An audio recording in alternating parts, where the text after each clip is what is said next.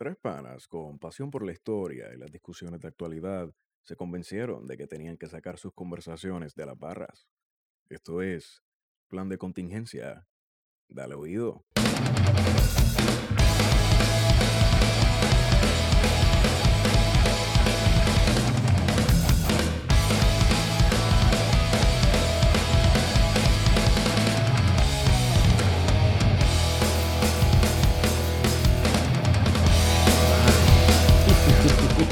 Hemos regresado a este su podcast preferido, Plan de Contingencia. Tiramos la voz de película, la voz de, de Arnold. En este, no, yo no imito a Arnold. No, Espérate, no, no, no. te, está- no te pongas muy creativo porque yo no soy muy creativo. Pues tiramos un ruso.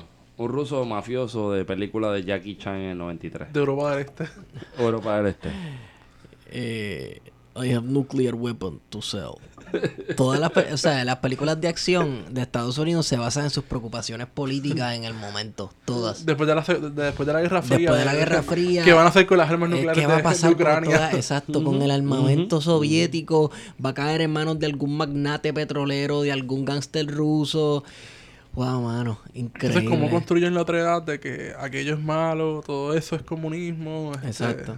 Sí, como quiera, porque todavía... Los miedos. eh, cayó el comunismo supuestamente, pero entonces todavía se le mete la pullita. Eh, eh, Todavía eh, Cuba Cuba está presente, weón. Exacto. Pues Cuba está ahí, o sea, no, no te pongan en esa. Cuba y, está y ahí. Venezuela. Vene- Venezuela con B. Venezuela. Y a la gente que está oyendo nuestro proyecto. hace- 51 días para la invasión a Venezuela. Desde Ponce. Desde Ponce. De Ponce Horrendo. Están entrenando en, la- en las juntas por allá. Bueno, supuestamente hay digo una base subterránea bajo la Colco. En la Colco. Por Twitter, por ahí, qué sé yo. Eso es chiste, cabrón, por Dios. Obviamente el chiste. La, ba- la base, la base por debajo es Ceiba. eh, con su y Raimi. con su ciudad Seba. Y no, en verdad estoy jodiendo, pichén. Pero hablando claro, pues me encuentro con la grata presencia para este episodio número 27 de Y me voy al revés. Guarenex Padilla. Saludos, gente.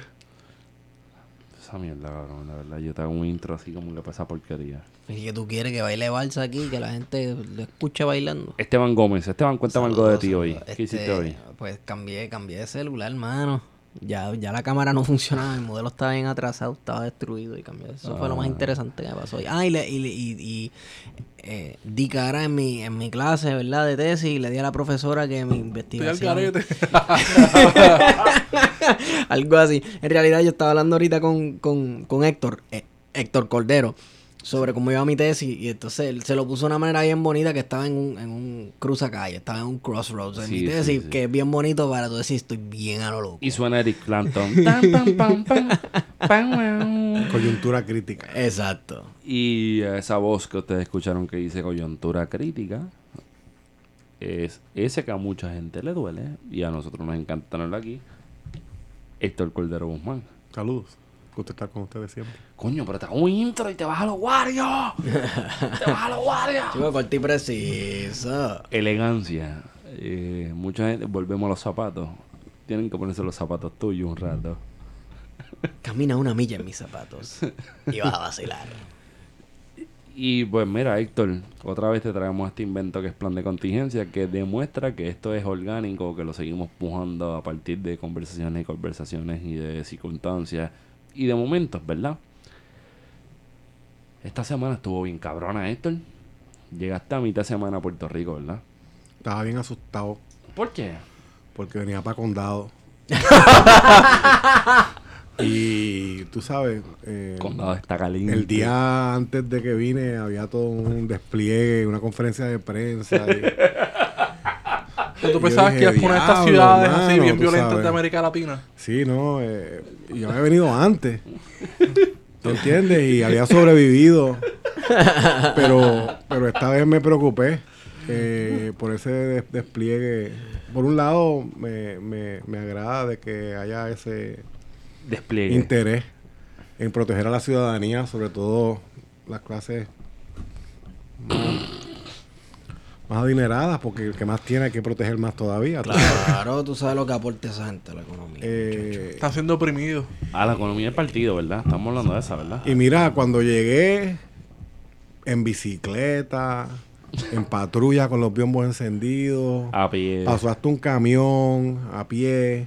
Ya la montada no está, pero si no, la montada usualmente pasaba por caballo. ahí. Sí, hubiesen pasado en Hubiese caballo. sido al revés, el caballo montado encima de alguien, caminando, gateando. Y hablando de eso, este, desarticularon la unidad montada. Y tú sabes lo que es wow. tú dar tu vida en servicio. Bueno, ni siquiera dar tu vida, tú tener una vida en servicio de la policía de Puerto Rico involuntariamente para que te vendan en 25 pesos. cabrón. Bueno, cabrón, vamos a, vamos a ser claros. Los caballos le van a dar más dinero. Que lo que le van a dar a los policías de retiro. cabrón, es que no sirve para nada. Total, ese caballo va a terminar en una foto de boda. Un saludito a Camil Fontán. Bueno, este, esos caballos son lindísimos. No, Tú me perdonas, no, los, caballos, los caballos de la unidad montada son preciosos. No, porque no, te le, no le estés restando mérito. A los ingleses se los comerían. Están baratos. Wow, cabrón, en serio estamos tirando estos comentarios hasta ahora. No, pues, viste, en, en Costa Rica también. En Costa Rica hay una planta de procesamiento de caballos. Cordero, tú y yo somos la, tú, tú y yo somos el centro. Somos la verdadera neutralidad. Una última cosa, Ajá. dicen, dicen que el, el salchichón de República Dominicana hay dos tipos de salchichones, el que exportan y el que utilizan localmente. Dicen que el que el local sabe mejor porque tiene carne bujo. Diablo, bro. Pero jurado. Pero en Vega Baja dicen que la carne, la carne de burro es, es dura. Tú comes carne bujo. Nunca he comido carne de burro. Que yo sepa. que yo sepa, no. Tú sabes, tampoco te voy a construir la narrativa esa que estás llevando por ahí. Yo estuve en Corea y probé la carne de perro. Espérate, bueno. espérate, espérate, espérate, espérate, espérate. No, no, no, no. Sí. Pero, pero porque te lo estaban diciendo. Espérate, ¿en cuál de- ah, de ah, cuál de las Ah, Coreas? ah, ah, cuando me llevaron, me dijeron, te vamos a dar un plato especial, no te vamos a decir qué es, pero eventualmente te vamos a decir qué es. ¿Y Y, tú? cuando lo trajeron era como unos strips de churrasquito. Y tú sabes. Con, con, una zanahoria, con una cebollita y tenía como un como una tortita de arroz. Tú te hacías como un burrito con la carnecita. Qué chulo, Y fajitas de estaba crunchy, estaba, estaba buena. Entonces ellos me explicaron de que de que es una carne que está criada especialmente para esos propósitos. O sea, no es que simplemente ellos se van a la esquina y pescan de cogen el perro realengo. Y, Así como las leyendas urbanas de los chinos en Puerto. Rico. Eh, y entonces me comentaron sobre los chinos y me dijeron, tú tienes suerte que estás aquí con nosotros en Corea y no en China. Porque en China solo hay dos cosas que no se comen. Y me decía el tipo, esto es un chiste coreano sobre los chinos. Wow. El tipo me dice, los aviones, porque están por ahí arriba volando, y la mesa donde comen, porque tienen que comer, tener la mesa para poder comer. el resto de eso se lo comen esa gente. O sea, tú tienes suerte de estar con nosotros porque nosotros comemos perro y eso es saludable, eso es bueno. Pues mira, este. Pero a- a a- mí me dicen, ah, yo voy a, a, a un país asiático y a mí me dicen, te voy a tener una carne, pero no te- experiencia, te voy a decir, no lo digo de forma negativa. La, la comida estaba riquísima. yo no lo dudo. Pero, Pero, ven acá, ven acá, dame, dame una pausa un segundo. Pero tú sabías que esos dos churrasquitos eran de perro, porque tú dijiste, yo soy borico, a mí no me queja nadie, pendejo. Eh, Ah, claro. Yo más o menos me lo sospechaba porque ya había leído en mi lectura de preparación pero es que vamos, que esperase que hubiese toda cantidad de productos. yo voy a. Corea o a China y a mí me dicen eso. Chachi, tú sabes, to- mi mente sucia y podrida y todos mis prejuicios comienzan a coger a millón y lo primero que se va a traer carne de pejo. Obligado. Carne de pejo.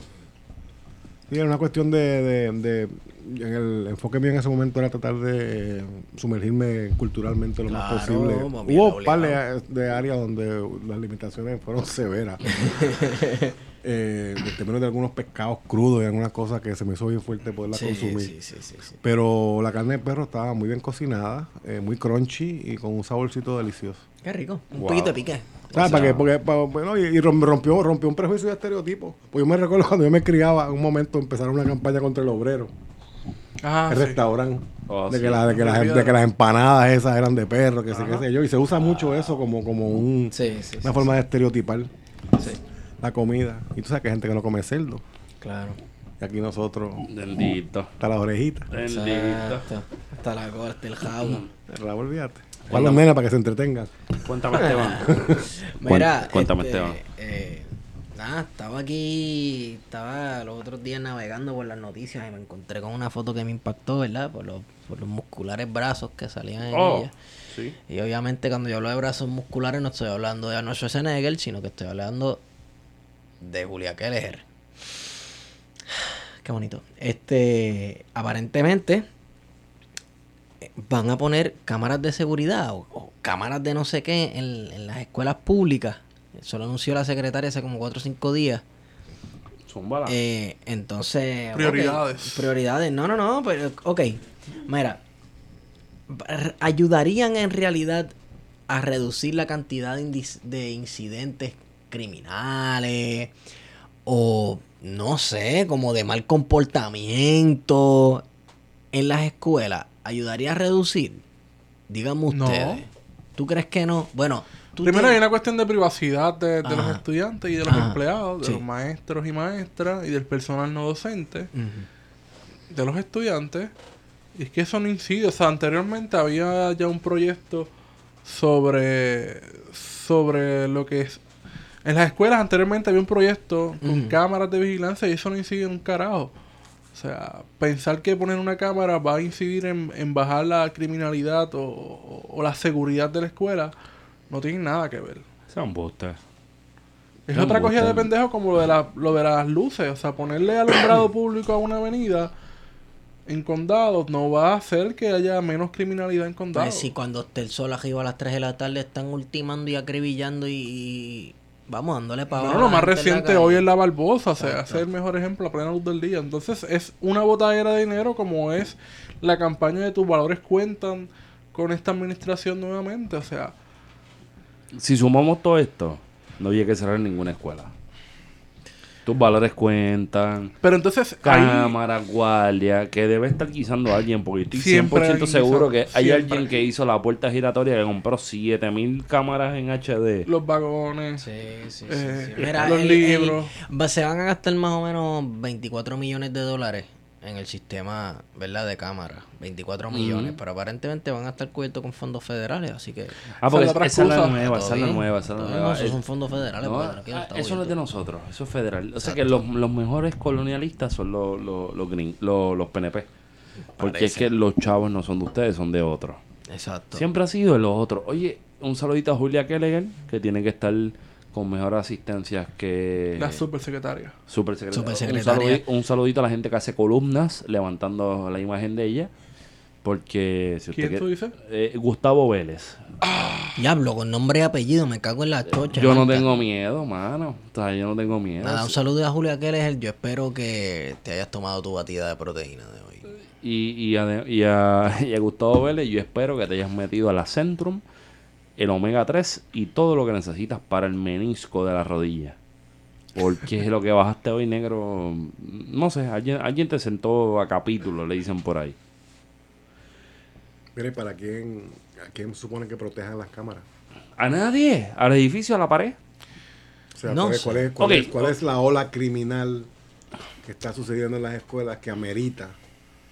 Están hablando de proteger a los maestros de los estudiantes, a proteger la escuela de los pillos, yo a leí- proteger la... ¿Cuál, yo- cuál es, cuál es- Cordero, cuál es- yo- cuál es la ola criminal? Yo te pregunto curioso. No, no, yo sé, yo sé. Y, y, y probablemente eso está pasando en Nueva York antes que acá, ¿verdad? Para que no sepa y viva una piedra de, al ladito de Michael Stewart y de Falforona y de Cristian Sobrino.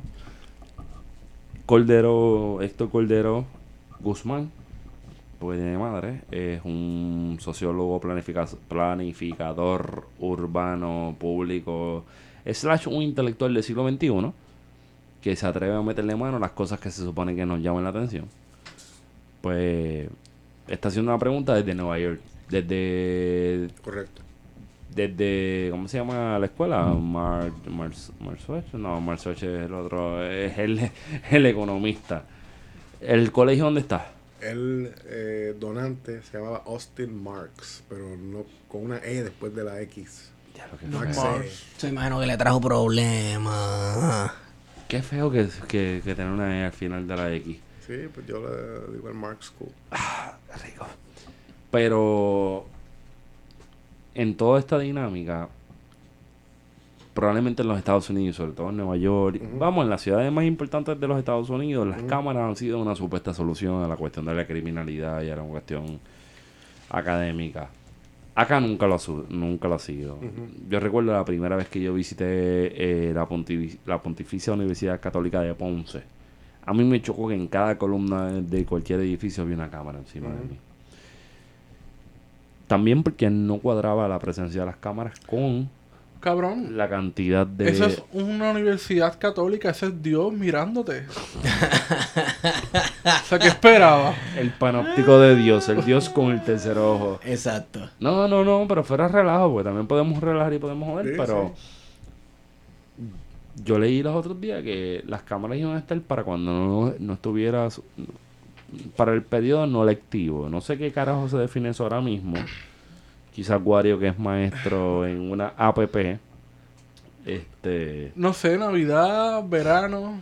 y, y después que no hay nadie en la escuela, ¿verdad? Claro, entonces, ¿qué haces con las escuelas que cerraste? Yo trabajo con cámaras, el 24, eh, yo trabajo con cámaras, o las cámaras graban 24 horas del día. Pero, ¿qué haces con las escuelas que cerraste?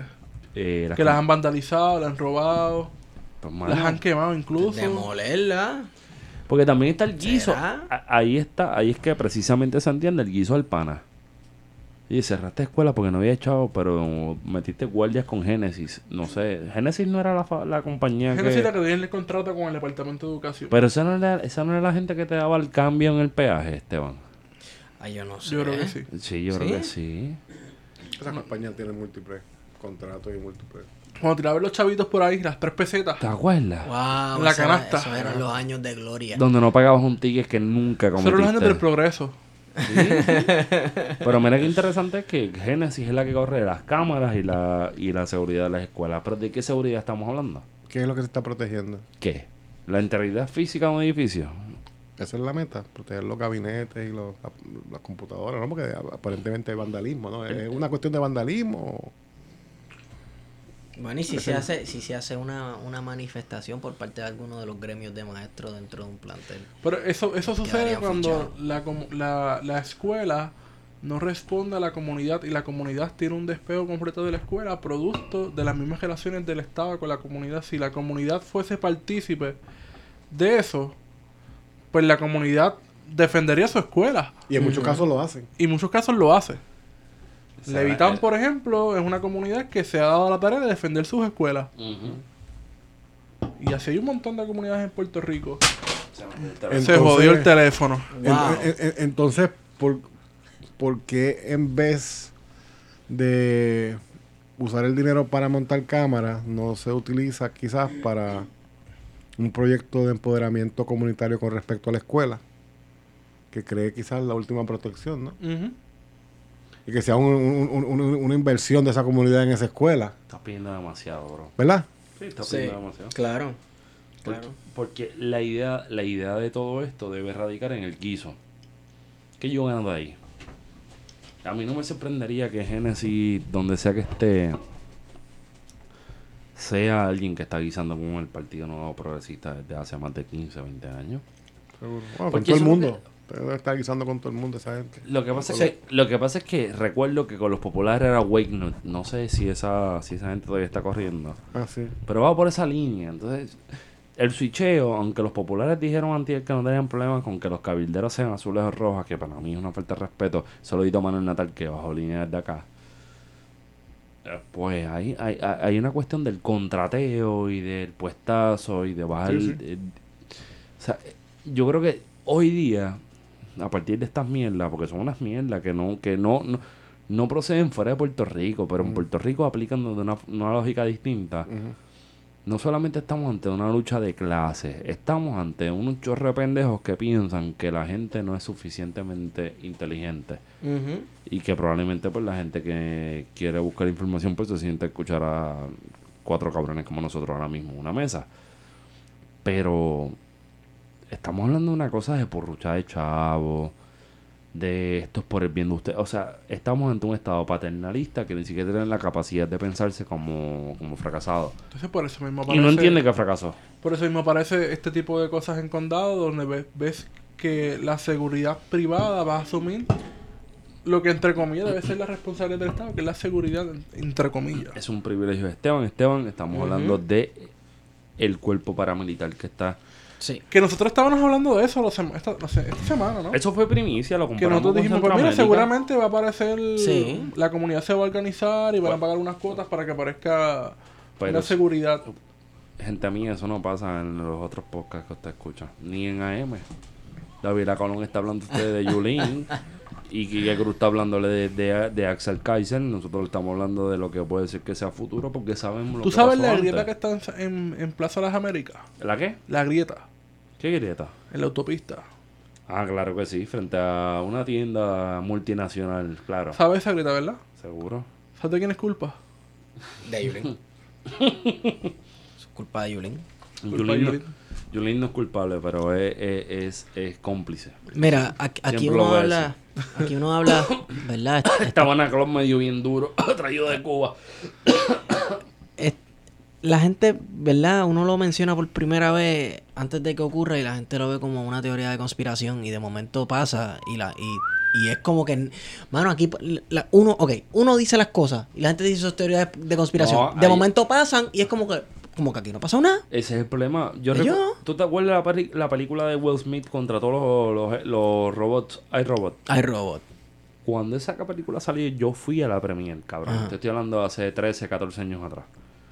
Él andaba en un Chrysler Cirrus, que eso era lo más nuevo que había, que nunca salió al mercado. No sabían ni las gomas, estaban tapadas. Pero Will Smith tenía algo en el oído que me llamaba la atención. Y era un audífono de un solo oído con el que él hablaba con las personas. Ah, ok. Y hoy día eso es lo que los guardias se encasquetan en la oreja. Son un earpiece Bluetooth. Y entonces... Wow, llegó Cristo. ¿En serio tú me estás haciendo una teoría de conspiración, caro? Wow, bicho. Esos angelitos. Y, y esas cosas... No, pero me puedes joder, pero se normaliza, mano. Es como que me, me tomaste la línea, güey. ¿Verdad? Nada, ok, mira, tenemos, tenemos aquí unas cuantas cositas pasando con, con el surveillance del Estado a la población. Las que, que cámaras no es de el los Brother. No es el Big Brother. No es, no, no es el Big Brother, es el Little Stupid Brother, tratando de imitar al Big, al Big Brother o algo así, pero cállate. tenemos cállate, la, tenemos cállate, la, Cállate, cállate. ¿Que por Silencio, qué? respira hondo. Tira la misma línea en la voz del gobernador. ¿cómo así? Habla como si fuera Ricky. ¿Por qué? Porque quiero escucharte. 10 segundos de Ricky, por favor. 1, 2, 3, 4, 5, 6, 7, 8, 9, 10. Mira, pichea. Te- chico, tenía una línea y me la tumbaste, me cago en la chocha. Este. Es el. Es una. Sí. Es una tendencia del Estado. Yo no sé qué es lo que le está pasando, que quieren meter cámaras en todos lados. Estábamos hablando ahorita que le van a poner cámaras en el pecho a los guardias. ¿Verdad? Body cams. En los bodycam a los guardias.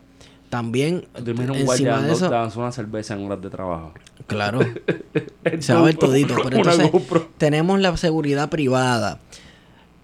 No sé, este, ot- ot- otro punto para hablar. Los guardias con bodycams, ¿verdad? Es, ese pietaje ha sido utilizado para esclarecer crímenes de, por de parte, o sea, de parte del Estado. En Puerto ¿Tú, Rico no, ¿verdad? tú crees que eso no se va a utilizar para esclarecer crímenes de parte del Bueno, Estado? Cordero, Cordero, tienes ti- de alquileo. No, no, yo, yo creo que esa puede, puede ser una pregunta. Yo pienso que no. En Puerto Rico es el tubo que chupa. Ríete, guardia. siempre. Mira, pero piensa en las manifestaciones de ¿De dónde? Cualquier manifestación izquierdosa, ¿Dónde? chavista. En, en Puerto De los Rico. pelú. ¿no? Ajá, ¿y qué ha pasado con, con videos desde la gente o desde los guardias? ¿No existe? Convénceme. Existe ese vietaje. Convénceme, por, por- por esa misma línea tengo a Denis que está enfrentando casos en el tribunal. Hay pietaje de la policía. Ajá. Y también de la gente que se ha prestado sin saber lo que está haciendo para llevarlo ¿Qué hace contra. la policía de Puerto Rico con ese pietaje? No lo sabemos. No lo tenemos claro. El neocarpeteo. No, no lo tenemos claro. Puede ser carpeteo, pero también pienso que en, en, en la coyuntura donde la cosa es media porosa, diría Wario hace poco tiempo, yo pienso que, por ejemplo, traigo el, el- crimen de Cáceres en, en, en Humacao hace varios años, que tenemos un guardia que está cumpliendo años por eso. Si una cámara hubiese visto las circunstancias, hubiese hecho algo, Pero es que salió. porque Salió alguien en cámara. por- sí. en cámara de un teléfono que es alguien que se atrevió a llevar eso a las últimas consecuencias. ¿Qué te hace pensar a ti que un guardia no va a hacer lo que tenga que hacer porque no se ve nada?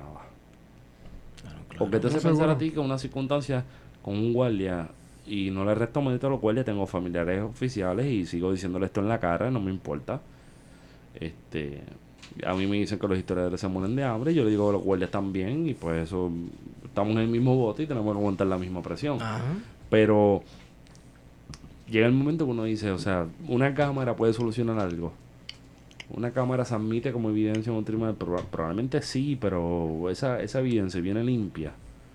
O viene con un Está screen. filtrada. Pues claro, yo lo sé, pero te estoy trayendo esa discusión porque no podemos cogerlo como, ah, sí, mira, vamos a ponerle cámara a los en Guaynabo.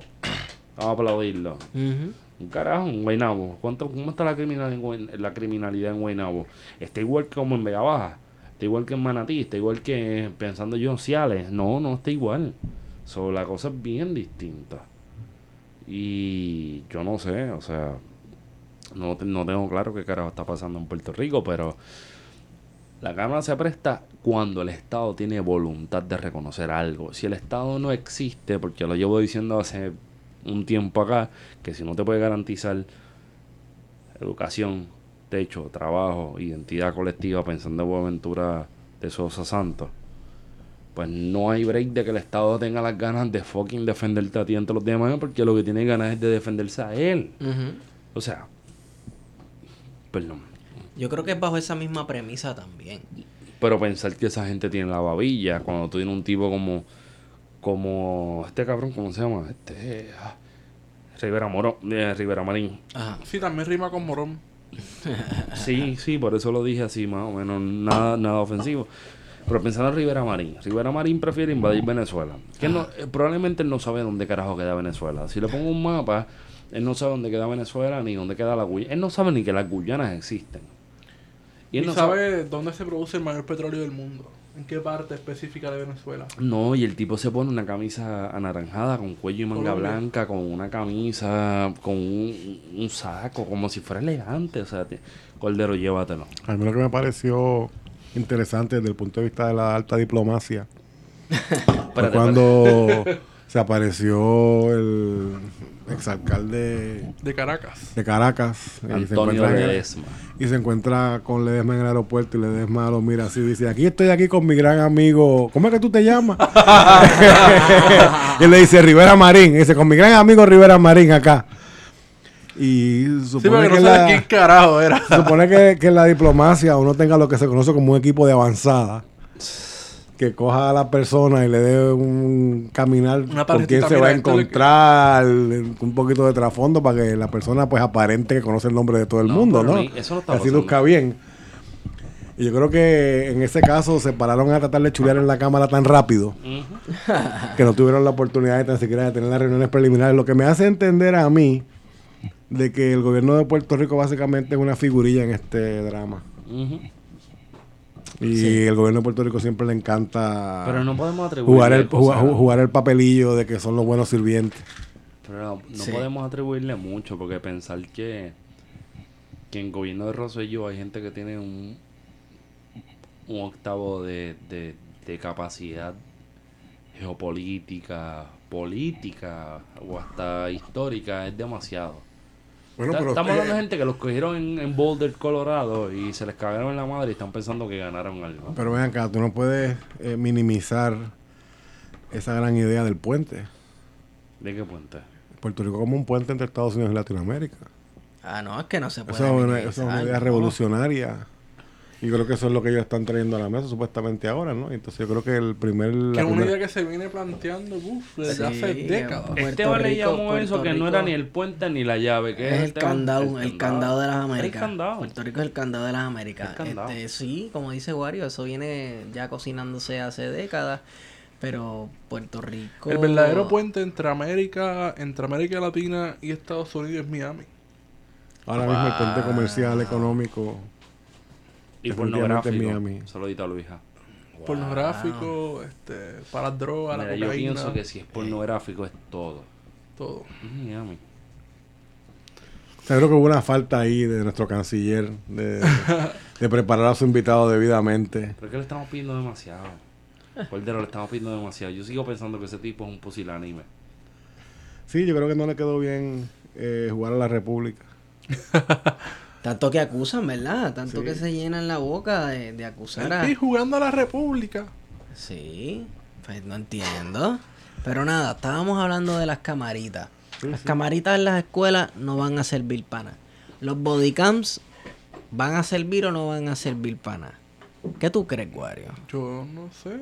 O sea, me, me parece buen punto lo que traes del, de que en Estados Unidos sí han servido para resolución de casos, Ajá. Pero teniendo el bagaje de Puerto Rico con la policía, que yo nunca he confiado en la policía de Puerto Rico, pues se me hace complicado pensar que esto va a servir a la ciudadanía. Es cierto. Yo creo que es Una más cosa un- bien interesante porque mencionas que es la policía municipal de Guaynabo. Y entonces, ante el colapso de la policía estatal, están Ajá. siendo los municipios los que están absorbiendo toda la carga del Estado central. Porque a los municipios van a tener que reclutar policías. Sí. Ya el municipio de San Juan, por ejemplo, va a abrir una academia el próximo año para reclutar nuevos policías. Pues también a ellos se han ido policías a- Ujú. a- a- hacia Estados Unidos. Y van a ser los municipios los que van a ser centrales en todo esto. O sea, a partir de lo que están mencionando, pues, que están equipando a los policías municipales, pues parece interesante la movida de los alcaldes con, los con, con sus instituciones policiales municipales, ¿no? De, de, de armarlos y de prepararlos para una eventual sustitución de la policía estatal por una municipal. Sí. Eso, eso es bien interesante. Y también está el reemplazo de la policía como un servicio público, servicio entre comillas público que provee el Estado, la protección de sus ciudadanos y que y, eh, asegurar que se lleven a cabalidad las leyes, que se cumplan a cabalidad las leyes, ¿verdad? Se sustituye eso por una compañía privada, como está sucediendo en Condado, iba a decir en el municipio de Condado, las ganas de ellos. Sí, sí. que ya pasa en muchas, en muchas agencias de gobierno donde básicamente la, son las... De hecho es bien curioso porque tú vas al sesco, que hay eh, guardias privados, Ajá. y los guardias privados también asumen de empleados de sesco. Y son los que te dicen, pues mira, vas a coger el turno, Ah, estos son los papeles que ah, tienes que ajá, traer. esta es fila de ella. Sí, me pasó, me- ha pasado, me ha pasado. O vas a la colecturía, entonces, pues como que están haciendo un doble trabajo también, ¿no? Sí, De- es, sí. una, es un fenómeno bien extraño, pero que se está dando en, en las agencias de gobierno. Sí. Eh, pero Bueno. sí, esas son las transformaciones de, del Estado y de... Ese gran proyecto, ese gran proyecto del Estado. Yo no sé, mano, pero eh, se ve de manera contundente la improvisación. ¿Sabes? Porque es que no hay forma, primero, uno ve el, el track record de esta gente y no hay forma de que esto haya sido una super conspiración planificada desde el momento en que Ricardo Rosselló decidió tirarse para la gobernación. Eso, eso no fue Yulín. ¿Qué? Yulín que planificó eso desde hace como dos o tres años. No. Yulín, yo no Con la sé. inteligencia. Desde que corría La el izquierda Campo en la. Exacto. Pero nada, este eh, es una un nivel de improvisación mezclado con la gancería de la gente que sí tiene dos dedos de frente que está en la administración. Ibas a decir algo. Sí que hablando de... O sea, llevándote la discusión a otro, a otro tema, Ajá. hablando de... hablando de eso de, de la improvisación. Ujú. Hace una semana salió a reducir que el gobierno central compró unos vagones para dar diálisis en las islas municipios. Wow. Wow. Tú vas para Al otro día Tú dale, dale. sale la noticia de que esos vagones no se pondrán en funcionamiento hasta nuevo aviso porque no habían los fondos suficientes para pues, conectar el, el servicio eléctrico de agua, etcétera. Y al otro día es que no tiene permiso. Al otro día sale que no hay permiso. Entonces, después se descubre que hay otros vagones más eh, en, eh, a- en- en el área del CDT de, de, de, de Vieques, que quedó destruido después de María. Y que estos vagones llevan meses allí y que nadie eh, había dado explicaciones eh, de por qué no estaban funcionando, que no estaban sirviendo para el propósito original. Esta semana sale a reducir que el cable submarino que va desde Naguabo hasta Vieques... Eso no lo jodió un tsunami. Eso no lo hizo mierda. Godzilla se lo comió. Godzilla no hizo que eso estuviera volando en canto. Pues resulta que el cable funciona. No me jodas, no me jodas, no o sea me que jodas. llevamos un año escuchando al gobierno central Que el cable no, no que el cable se jodió, Ah, que, que eso va a salir en millones de dólares. Sí, sí, sí. Pero resulta que el cable, se hicieron pruebas rápido que pasó María. O sea, estamos hablando que meses después, uno o dos meses, se hicieron pruebas y estaba funcionando, estaba transmitiendo electricidad y transmitiendo data porque también es un cable Sí, de, comunicación. de- ¿Cómo se llama esto? Prepanet. Exacto. Le vendieron entonces a Vieques y Culebra un futuro sin ese cable que iba a depender del diésel a través de unos generadores. Que sería interesante saber quién tiene ese contrato de diésel porque Yep. se está jalando, La yo creo que cientos de, La madre. La de madre. miles de dólares semanales Cómodo. en diésel. Cómodo, sí, sí. eh, con unos generadores portátiles. Resulta que fue una falsa que se inventó el gobierno, posiblemente para beneficiar a alguien, por eso de, ver- de verlo maquiavélicamente, y que lo que sí estaba destruido... Coño, pero, es que y, Cordero está aquí, que no está con nosotros todo el tiempo, cuando está, pues le mete bien cabrón, pero se puede ver maquiavélicamente o se puede ver puerquitamente. Porque estamos hablando de gente que lo que está pensando es en el bolsillo. y no están hablando- pensando en las vidas de las personas que están allí en Vieques, en que no Culebra. es vida, no es vida, es lo que yo puedo meterle a la TH, lo que yo puedo hacer para tener un Maserati, lo que puedo hacer para seguir con mi ritmo de vida. O sea, estamos hablando con gente que no tiene conciencia. O sea, no, no, no, vamos. Ahí me puse pendejo, me puse a, a- a quitarle la capacidad de entender las cosas como son. Tener una conciencia más cabrona que nosotros, porque nosotros pensamos en que hay gente que no tiene conciencia y hay que enseñarle. No, no, esta gente es todo lo contrario, esta gente tiene conciencia. Y lo hacen adrede. Lo único que no tiene es la sensibilidad humana para decirte esto está mal. O sea, estas son las mismas gente que se consiguen un guisito para subir un Walmart en, en toda baja, levantar los 20 o 30 pies encima del, del, del cauce del, del TOA y decirte cuando venga un huracán que el problema es el huracán y no eh, toda la canalización que incurrieron para levantar un cabrón Walmart que terminó eso. inundando toda la fucking to- toda la fucking costa de Levitown, Campanilla y todas esas áreas. Que tengo Que fami- Walmart era necesario, chicos. No, no, o sea, que por ahí va la cosa. Estamos hablando de gente que te vende el culo por 15 pesos.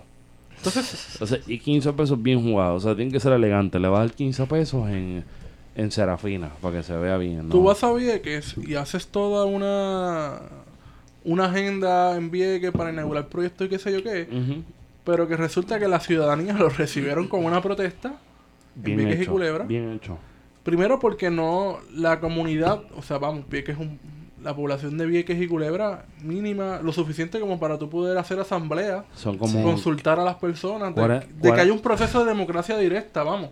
Que puede, ser que, haya- que puede ser que fuera de lo político hay un proceso de democracia. Claro. En la cotidianidad. Entonces no los insertas en las discusiones de la isla, de las dos islas, Ujú.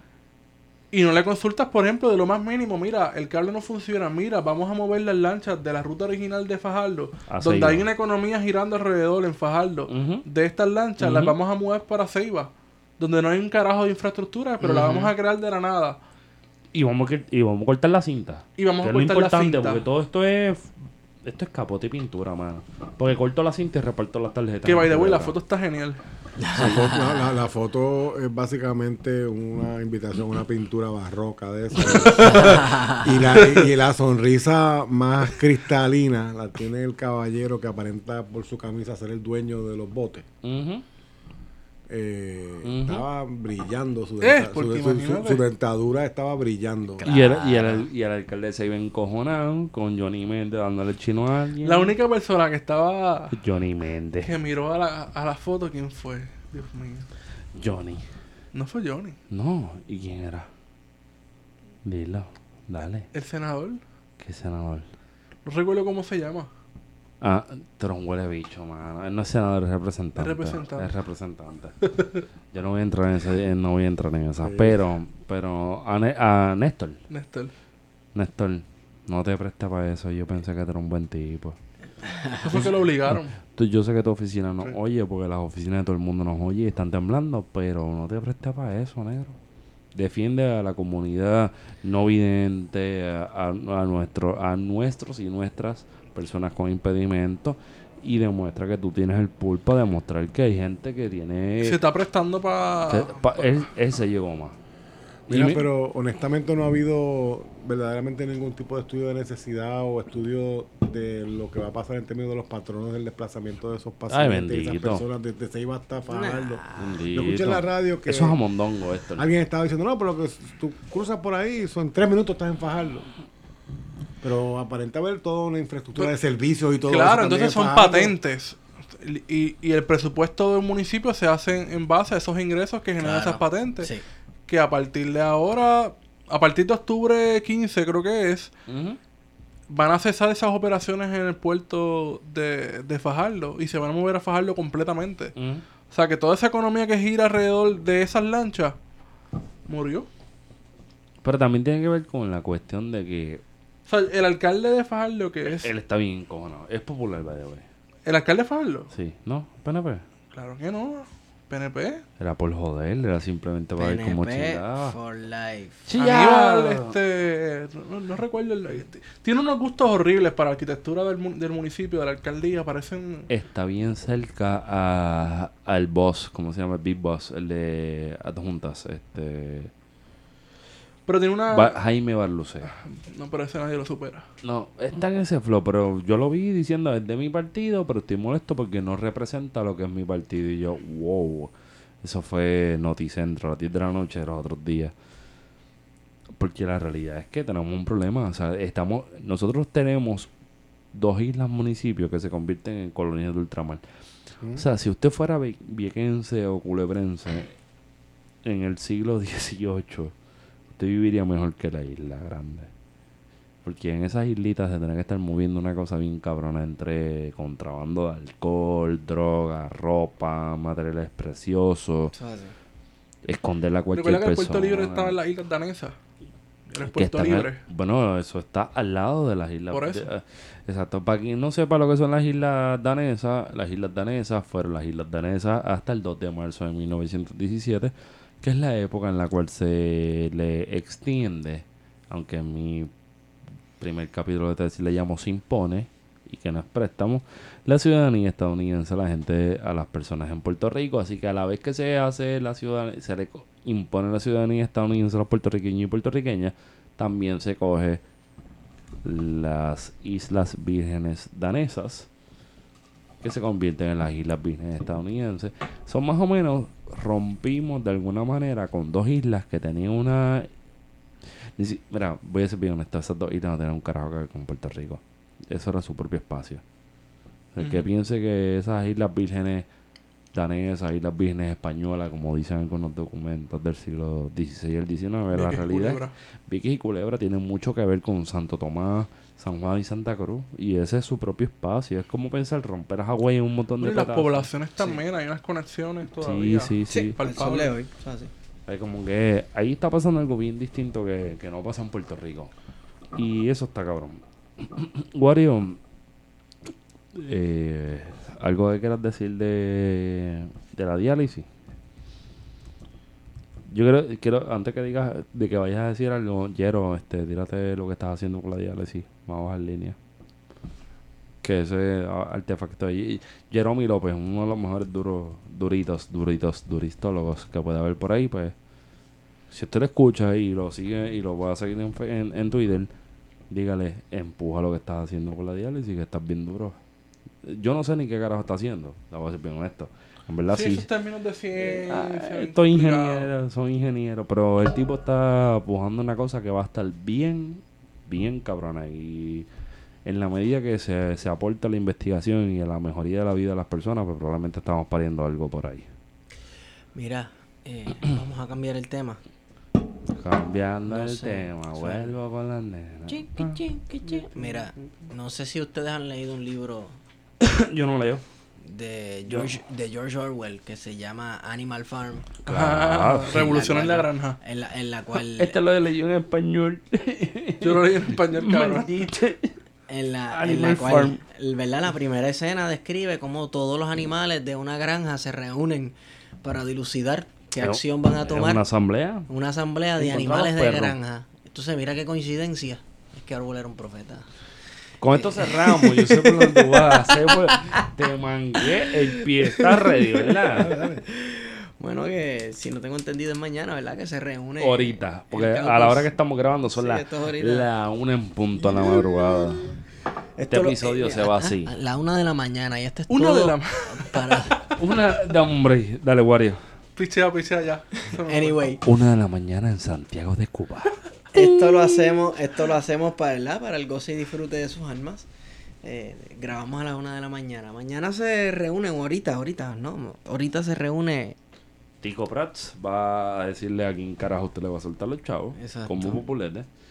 Carmen Yulín va a decir que nada de lo que está pasando en Puerto Rico es su culpa. Habrá, habrá una reunión, ¿verdad? En- en- entre el Partido Bueno, Popular la pregunta es si Democrático. Carmen Yulín ya está en Puerto Rico.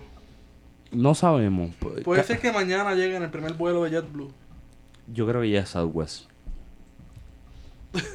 sí, pues ella viaja, viaja con cojones y no engorda. No sé cómo explicar eso. ¿Tú te imaginas que Yulín envíe un o una asesor o asesora con un celular con FaceTime puesto Oye, de ¿Ustedes quieren presentación de ella? ¿Tú te imaginas, cabrón? ¿Tú sabes el pique que le va a dar a la gente? te pregunto, Esteban. Te pregunto. Vamos a llevar esto donde tienen que ir. Va- vamos a, como diría mi hermano Walo, vamos a eso que a usted le gusta. Eso no es de la coma dale con Ajá. calma. Ujú. Tengo, tengo quórum, tengo quórum. Dale, dale. Sí, sí. Estamos en vivo. en vivo y para todo Puerto Rico. Tiras al de arriba. Bueno, si mañana el PPD se reúne porque Héctor Ferrer, ya fíjate, Héctor Ferrer no es santo de mi devoción, pero le deseo una pronta recuperación de lo que sea que esté pasando. O sea, usted puede ser mi enemigo político, más no mi enemigo Personal. diario, personal. So, este, en esa medida, pues, yo creo que yo quisiera ver un Héctor Ferrer que pueda presenciar un país independiente con una salud cabrona. Y mucha gente va a Para decir... pa' que se viva la independencia el mayor tiempo posible. Qué Sí, lindo, no, qué lindo, qué lindo. Y no piense, y no piense que es por joder, no, de verdad quiero, a mí me gustaría ver a un Héctor Ferrer, vuelvo y digo, no es santo de mi devoción, ha dicho unas cosas que a mí me encojonan, ha dicho unas cosas que se caen de la mata, quien le molesta el Día de las Madres, pero yo creo que, que si en Puerto Rico hay una crisis de salud, yo creo que una persona que debe entender lo que es la crisis de salud, partiendo de la premisa que tuvo una hermana que fue paciente de cáncer, pues es, es Héctor Ferrer. Y yo quiero pensar que, que todavía tenemos algo que luchar y todavía tenemos algo que construir. Y si puedo construir un país con Héctor Ferrer, a partir de esa experiencia, lo construimos. Que se joda. O sea, el, el libro no está escrito, lo construimos. Pero, como a mí me gusta eso de joder. Padilla, ¿Qué pasó? Que vamos a joder un jato. ¿Qué mañana va a suceder en la reunión del Partido Popular? Ahorita, ahorita. Eso es fácil. O sea, yo espero que, para empezar, que lo reciban con café y sobrillito de maíz que llene queso. Para Y, empezar. y lo segundo, van a sacar el cyborg de Luis Muñoz Marín. Para Que que se- presida la... que, que ese es cuchín, cuchín. Eso me acuerdo de unos muñequitos que yo vi en YouTube que JFK era un robot, cabrón. Y había una La- fábrica la- debajo de la tierra que fabricaba JFK y les ponían un pellejo encima y le sacaban. Y cuando le volaron la cabeza a JFK sacaron otro. A lo mejor hay algo, ¿sabes? Este, que en la iglesia católica hay las reliquias. Ajá. A lo mejor tiene que haber alguna reliquia de Muñoz Marín, un botón, Un eh, pelo del bigote. pelo de bigote.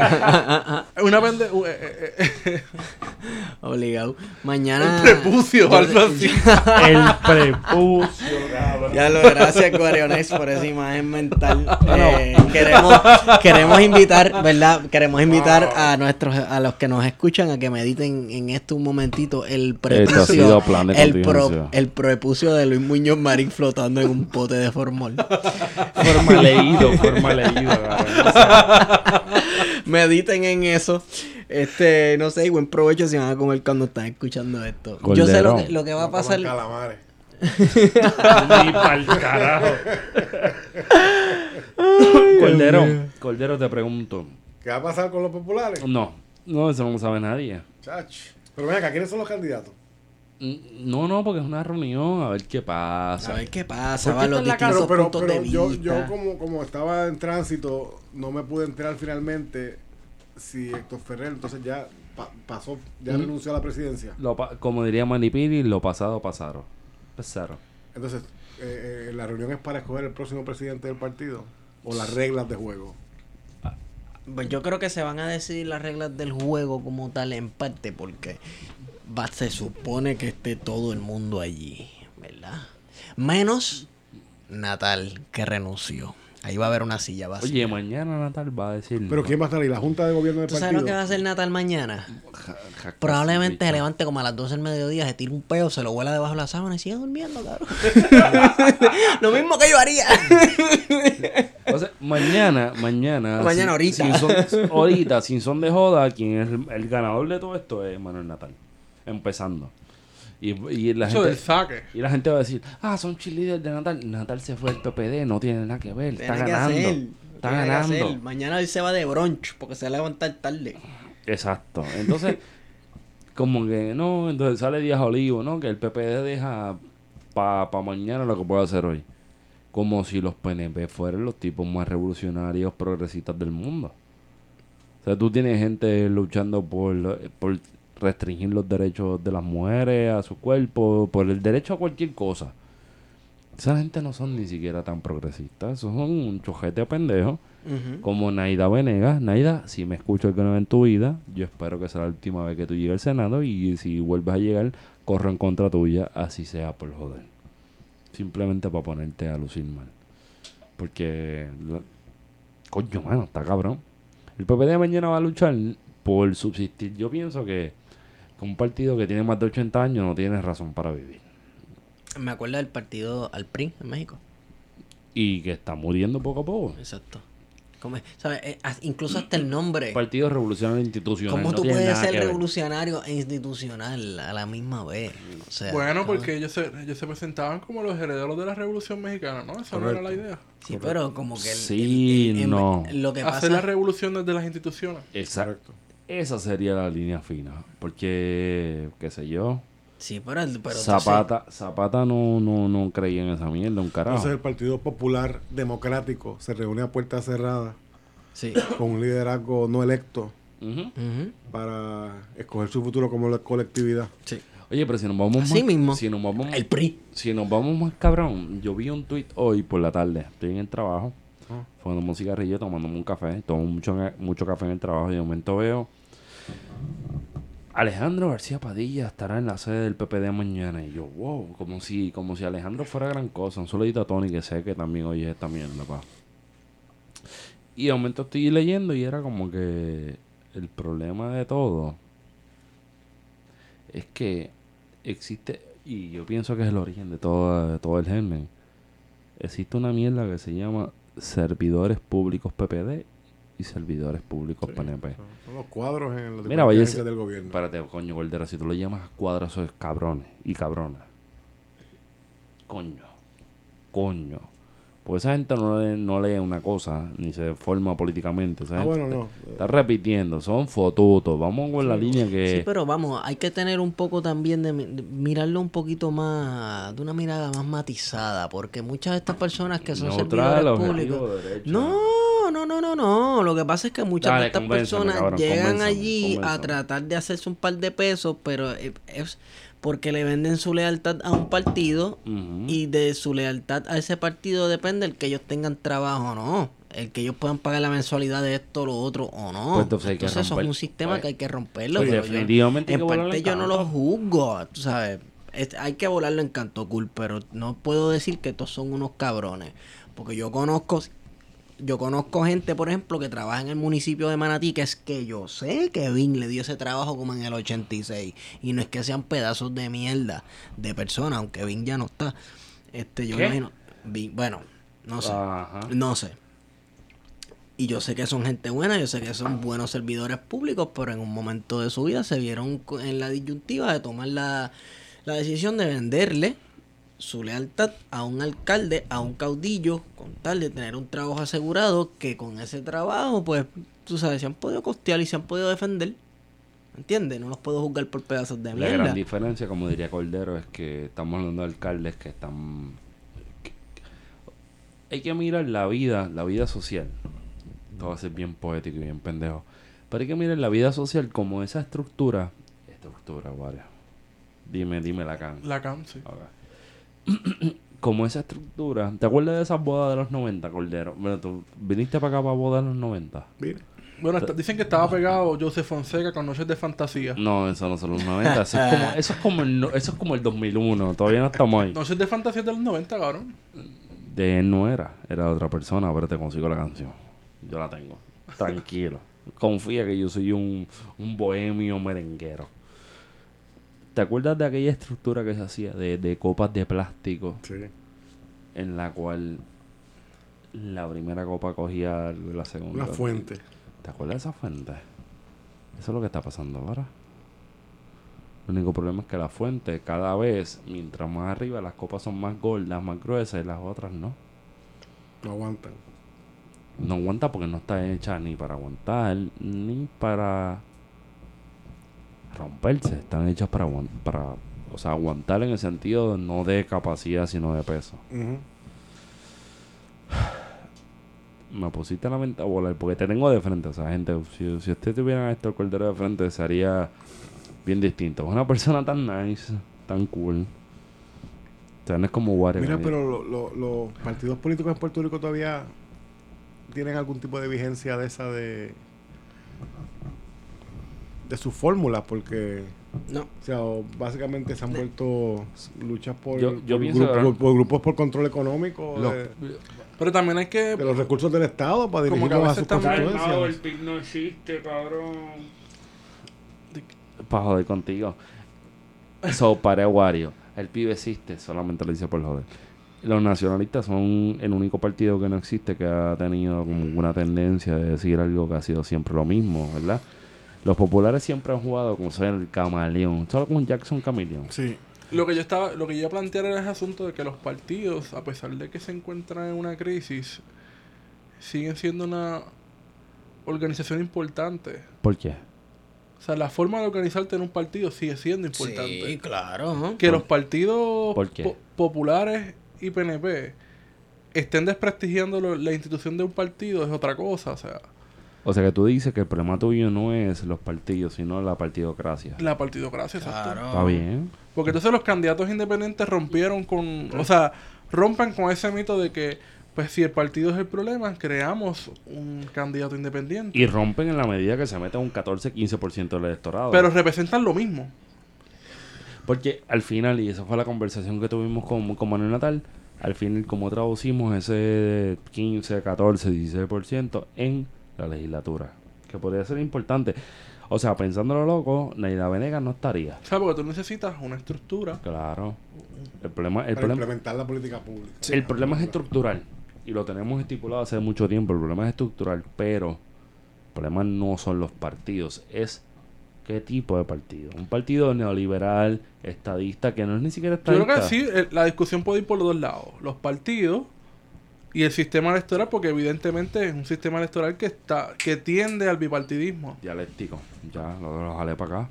Y son partidos en un contexto colonial también, donde que verdaderamente lo que se está luchando es, es qué tipo de colonia, o sea, qué tipo de relación. Ujú. No, no son partidos que están necesariamente definidos por un Entonces la plan, un ideología, programa basado en, en diferencias de clase. las, Partido ideologías en el sentido, Obrero, exacto, Partido- ese tipo de ideología en el sentido económico o político se reduce a la fórmula de estatus. Entonces se vincula independencia igual a comunismo, socialismo, chavismo, eh, lo que Correcto. sea, Dictadura. Porque es Dictadura. dictadura. Dictadura. que son las mismas narrativas de la Guerra Fría. Y entonces, ser PNP o ser popular es ser centro o ser derecha. Y y eso es un favor de- disparate. y estar a favor de la democracia. A favor de la democracia, pero es un disparate porque el- si vas en la práctica, tienes un gobernador como Ferré, O como AGP, que era lo más nice del mundo. como Ferré o como Rosselló, que fueron populistas que Pero, implementaron alguna... pero ve- vete con AGP. AGP sería, García Padilla sería un Es un cero a gobernador. la izquierda en la historia de Puerto Pues, Rico. Pero es más difícil porque yo pienso a lo Gillek. Tu jefe es malo si tu jefe, si tu jefe es tu jefe, pero en la medida que tu jefe no es tu jefe y es tu pana, la explotación no se ve igual. Tu gobernador no es malo si tu gobernador se ve igual que tú. So, por eso, el pueblo puertorriqueño ve a Aníbal Acevedo Vilá como el cabrón que se puede ir por ahí con un vaso rojo y, no, Ah, exi- sí, y la- no exigir que lo escolten, porque esa es la realidad. Y lo digo ahora mismo, mala mía, Herrero, te lo digo. Él no hizo algo como si fuera ejercer la violencia del Estado contra la gente. Y la gente no lo vio mal. Pero sigue siendo una persona que ejerció el Estado de Derecho contra los demás y ejerció la violencia contra los demás. Y tuvo una huelga en el 2005, tuvo el asesinato de, Fili- de Filiberto Ojeda Río y tuvo no, la huelga de los maestros y todos los, cantazos, todos los cantazos que se dieron en Paso Caribe. Y ese es el único hombre que habiendo sido gobernador anda por ahí sin escolta con un vaso rojo. ¿Por qué? Eso hay que problematizarlo. ¿Por qué? La dejo ahí, ¿por qué? Porque es fan de los piratas y puede estar en, en el, en, el, en el Coliseo de los Piratas, no sé ni qué carajo se llama. Yo soy, yo soy capitán y soy. ¿Tendrá algo que ver con el caso federal? No tiene nada que ver con el caso federal, gordo. Tiene que ver más con la cuestión de que si te tratan bien, tú presumes o asumes, no sé cómo se usa la palabra en este término, que no es una relación de dominación, sino solamente una relación de entre iguales. Yo no me puedo construir a igual con Aníbal Acevedo Vilá, porque aunque Aníbal venga desde abajo, Aníbal no ha visto la calle que he visto yo, Aníbal no hace tener que joder igual que, hizo- que me jodió yo, y Aníbal estudió en Harvard, whatever that means. Pero Sí. la realidad es que eso le dio un punto de legitimación. Entonces Aníbal anda por ahí campeando por su respeto con un vaso rojo, sin escolta. Sea, un poco es una cuestión, se juega con la masculinidad y que pues yo, pues yo, yo estoy en la clara, como dicen en la calle, estoy en la clara, no tengo que buscarme problema con nadie ni qué sé yo. Pero no es igual. Volvemos a la cuestión desleal. Sea, no hay como defender a alguien que no puede construir una narrativa ni la historia puertorriqueña a partir de eso. De verdad. Y va a haber gente que se encojone. A mí me importa, me importa poco porque la realidad es que las cosas se dicen como son. Pero si vamos a competir desde, desde el saque, desde el boquete, desde la misma arena y tenemos las mismas condiciones y estamos bien jodidos los dos, pues vamos a ir para abajo. Pero si no estamos en esas condiciones, pues no estamos jugando igual. ¿Verdad, mala mía? Me fui en ese viaje de momento, pues fue como que cogí el ejemplo de esa persona, como diría Gijek, de que es tu jefe, pero no es tu Sí, jefe. ya nos estamos poniendo muy profundo. Yo creo que es hora No, no, no, no, pero nos vamos ahora. Pero si tu, fue, si tu jefe fuera tu jefe, tu jefe te estrangula, tu jefe ejerce el, el, el estado del siglo XIX de no son 12, no son 8 horas, son 16, te hace sentir como mierda y te dice, ah, no, porque ese es el otro problema, el jefe te dice, ¿cómo te fue con la jeva ayer? ¿Cómo te fue con el novio ayer? Y se, se familiariza. Y ese jefe no existe. Porque el único problema es que el jefe te diga a ti, estás bien o estás mal con tus relaciones interpersonales que son muy propias y muy tuyas. La realidad es que lo que está haciendo es apretando el tornillo de la explotación. Para que la explotación sea un poquito más, Humana. más humana. No, muchacho, este, este es mi jefe, este Sí, es mi hermano, pero me está pidiendo Sí, cuatro horas más para Este este es es mi hermano. Dale este por para abajo. ¿Cómo yo le No, voy a no. decir que no? Si No, Sí, este- para, sí, eh, sí, para este- trabajar fuera del reloj, para ver Sí, el, no, Nacho, él me el dijo... que- trabajo como un favor o como... Sí. Y, y lo digo abiertamente, nunca he visto esto en mi, en mi área de trabajo, nunca he visto esto, pero sé de gente que me ha dicho, no, me pidieron cuatro horas y que no las ponga, que no las ponga por ahí, y yo, ¿qué qué? Estamos hablando de, de, de- el patrón no se convierte como si fuera en un pana tuyo. No, mano, los panas míos me dan, me dan puño, me dan patadas. Si un pana mío me llama a las 5 de la mañana que se le explotó una goma el carro, nos vamos a donde sea si, si tengo break. Ujú. Pero con un pana mío no me trate de cogerle pendejo. Porque eso no funciona así. La, el afecto eh, se ha usado como vehículo de explotación de la, del trabajo y no hay ejemplo más claro que el ejemplo del género, ¿no? Ujú.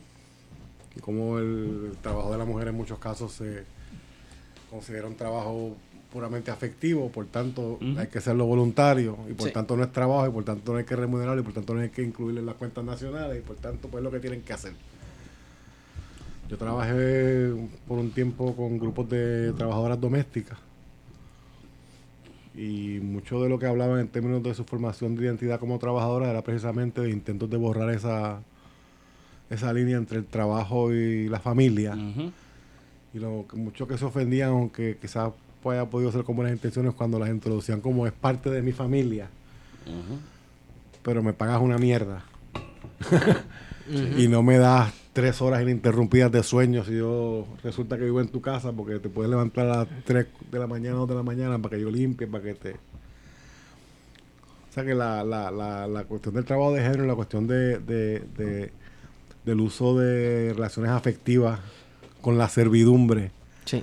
para suavizar y a la misma vez apretar la explotación Sí. A veces se presta hasta para explotación sexual en- entre las, eh, es los trabajadores técnica es técnica que ya lleva su su tiempo Sí. Eso es así. Y como todos los episodios, esto es una conversación que se queda en el aire. Conversación que puede ser que saque punta al final. So, seguimos añadiéndole a esto, bajando línea, lo que sea. ¿Va a haber un partido popular en la próxima elección? Yo pienso que no. Y pienso, Bueno, yo, yo, espero pienso que que no. no. Yo espero que no. Yo pienso que no. Yo pienso, ¿Piensas que no, que va- se va a fraccionar? No, que yo va a ser pienso- más coalicional. yo tres minutos, cuatro minutos, vamos allá, vamos allá, vamos allá, vamos allá, vamos allá. Yo pienso que partiendo de la lectura de El sueño que no cesa de José Juan Rodríguez Vázquez, de cual soy alumno, quiera o no, yo pienso que el nacionalismo puertorriqueño, pensándolo dentro de las premisas que construyeron el Partido Popular, ya no tiene sentido hace mucho tiempo. Y en esa medida, el Partido Popular se puede presentar a la, como caralata a las elecciones del 2020. Pero una cosa es presentarte como caralata a tratar de recoger lo que no has hecho o a, construir, o a recoger lo que no has construido. Y otra cosa es construir un partido que tenga una, una posibilidad. Y yo creo que estamos en el momento, la coyuntura, la circunstancia, lo que sea, como le quieran poner el nombre, de construir un partido que responda, por ejemplo, a, la, a, la, a las inquietudes del PPT, a las inquietudes del PIB, que se pase por el bicho al partido de Rogelio, como se llama esa mierda, puertorriqueño por Puerto Rico, puertorriqueño, pe, pe, pe, pe. este y que crea una alternativa que sea real, que reconozca que en todas esas coyunturas, coyunturas de cotidianidad, responda a las necesidades. Yo pienso, por ejemplo, que un buen gancho para crear un partido podría ser un partido anticorrupción. Lo he pensado hace tiempo. Que eso no significa que no... Bueno, o antineoliberal. Claro, pero lo que yo estoy diciendo, anticorrupción, no significa que yo soy no neoliberal. So, estamos construyendo algo de momento. Y probablemente la gente que va antes de nosotros va a decir lo que están diciendo es una mierda, pero hay que construir algo Sí. Que rompa con las parcelas, que en gran medida yo sigo pensando, y se lo he dicho varias, varias veces, que las discusiones que están que están fuera de, plan de contingencia y se han dado acá, pues también prestan ese espacio a tenerla. O sea, en la medida que crezca algo que sea eh, de colonial, que no significa que yo no soy soberanista, yo soy súper independentista, pero si algo de colonial que crea en la justicia salarial y en el, en el pueblo trabajador y que está defendiendo los derechos de la comunidad LGBTIQ y sobre todo a las mujeres en Puerto Rico y en el mundo entero, pues por ahí por, por- ahí para mí hay algo para, para empujar algo. Entonces, yo no sé qué es lo que hay mañana, yo no sé lo que hay la semana que viene. Yo no, bueno, yo, yo juego día a día. Yo juego con las herramientas que tengo, pero si al final le aparece algo, pues apareció algo. Pero lo que tengo ahora es una posibilidad de construir. Y si alguien me dice a mí, tenemos esto para construir, construimos. Pero si, ese- si ese movimiento no es de colonial, feminista, ecoso- ecosocialista y varias cosas más que para mí son muy importantes, pues no, no, no me puedes incluir ahí. Es medio jodido un poco, porque sigo pensando que es lo que llevo empujando desde hace 10, 12 años atrás, y que mucha gente no me entendía a mí cuando yo decía eso. Wario, ¿estás dispuesto? a- Rescata, rescata el, el Partido Popular, dale, dale la nueva ideología para un nuevo siglo. No. Eso no hay Eso- que eso rescatarlo, muere- eso, eso hay que muere. dejarlo que se hunda. ¿Tú sigues en el PIB clásico? ¿En qué sentido? No te pregunto. PIB clásico, esa es la pregunta. ¿Cómo que clásico? Vintage. Uh, vintage, eh, hipster. Hay un solo pip, Exacto, hay un solo pip. un solo pip, no está cosa Está como bien, el, está el pip Piche clásico. Aguario, no hables más nada, te calentas ya. Teban, tú sigues. ¿En el qué? ¿En qué carajo yo estoy? Exacto. Este, yo sigo pensando que. ¿Y tú en qué estás? ¿Ah? ¿Y tú? Yo sé dónde estoy y esas son cosas que en algún momento haré mi, mi expresiones públicas. Yo creo que hay una proporción grande del electorado que está buscando alternativas, ¿no? Yes. Lo que pasa es que no se ve claro cómo de los huesos de las estructuras existentes va a emerger alguna tipo de alternativa que se pueda considerar como nueva, que no sea personalista. Porque lo que se vio fue básicamente respuesta a individuos con cierto carisma. Moncho Pan. Exacto, tú sabes. Alexandra, Eh, llégale para que aguante acá presión. Son tres micrófonos. O sea que, que yo estoy de acuerdo con Wario de que los partidos políticos como instituciones son un vehículo importante y no hay un sustituto. Eh, el Partido Nuevo Progresista yo creo que está pasando por una crisis interna. Menos Pero Doña en el Miriam. poder. Doña Miriam, no le de, ha- hazla. No, Miriam sepárala. está, ya está segura. Está clara. Eh, el, el- el PPD no ha, no, no- no ha resucitado de su ceniza. Aunque escuché el otro día al hijo de Rafael Hernández Colón, ¿Quién es ese? José Alfredo, José Alfredo Hernández Mayoral. Y el niño de Moca, ¿no lo he escuchado? Doubling down, como dicen en Castilla la Vieja, con toda la cuestión de, De de Clásico. Lela Clásico. Mm. O sea, diciendo de que prefería la autonomía fiscal que Ajá. todavía le quedaba a Puerto Rico a cualquier otra alternativa. Entonces está el- la, supuestamente hay gente que está pensando en la nueva, nueva, nueva tesis. De Moca para el mundo, dicen.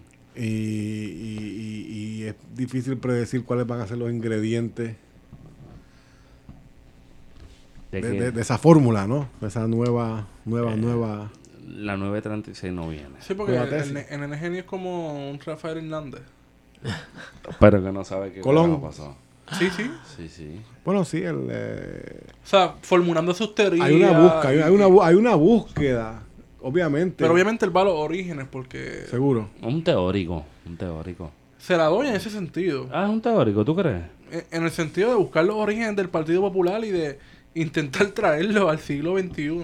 Sí, Eso, eso es común, como los muñequitos de Pero entonces se le olvida en la ecuación que el Partido Popular nace precisamente de vertientes comunistas, Sí. socialistas. Entonces todo este, ese El pasado... Partido de Unión, cabrón, los liberales. Claro, pero entonces todo ese pasado obrero de justicia social lo tiras por la borda y te conviertes, pues vamos a, a ir a ese pasado, pero ese pasado lo reconstruimos y lo...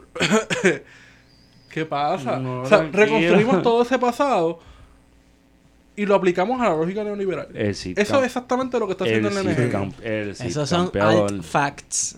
El Cid campeador. Alternative history. Coño, Wario, ¿tú, a, qué, ¿a qué edad tú entraste a, a Mayagüez? Normal, a los 18 años. Estaría cabrón que se, yo quisiera un debate entre tú y él y yo pongo Tenemos la, la misma edad, de hecho. y yo pongo la premisa a ver si aguanta el- a- a- si ese cuero que Lo que no- pasa es que yo no soy agraciado y no soy cabildero. la gran diferencia la gran, Money talks. Sí, sí. Yo soy maestro, pero a sueldo mínimo. la gran diferencia es que eso, la gran diferencia es que ese cuero aguanta para pandereta pero no para zapatos ¿entiendes? no es lo mismo me siento bien Se acabó la ideología. Se acabó la ideología. no no te pongas con eso Bueno, tengo una hambre. Quiero ir a Rubén ahora. a Rubén a la- esa la- gente violentó La a una y media Hacienda. de la mañana. No, No. fue Bebos Café.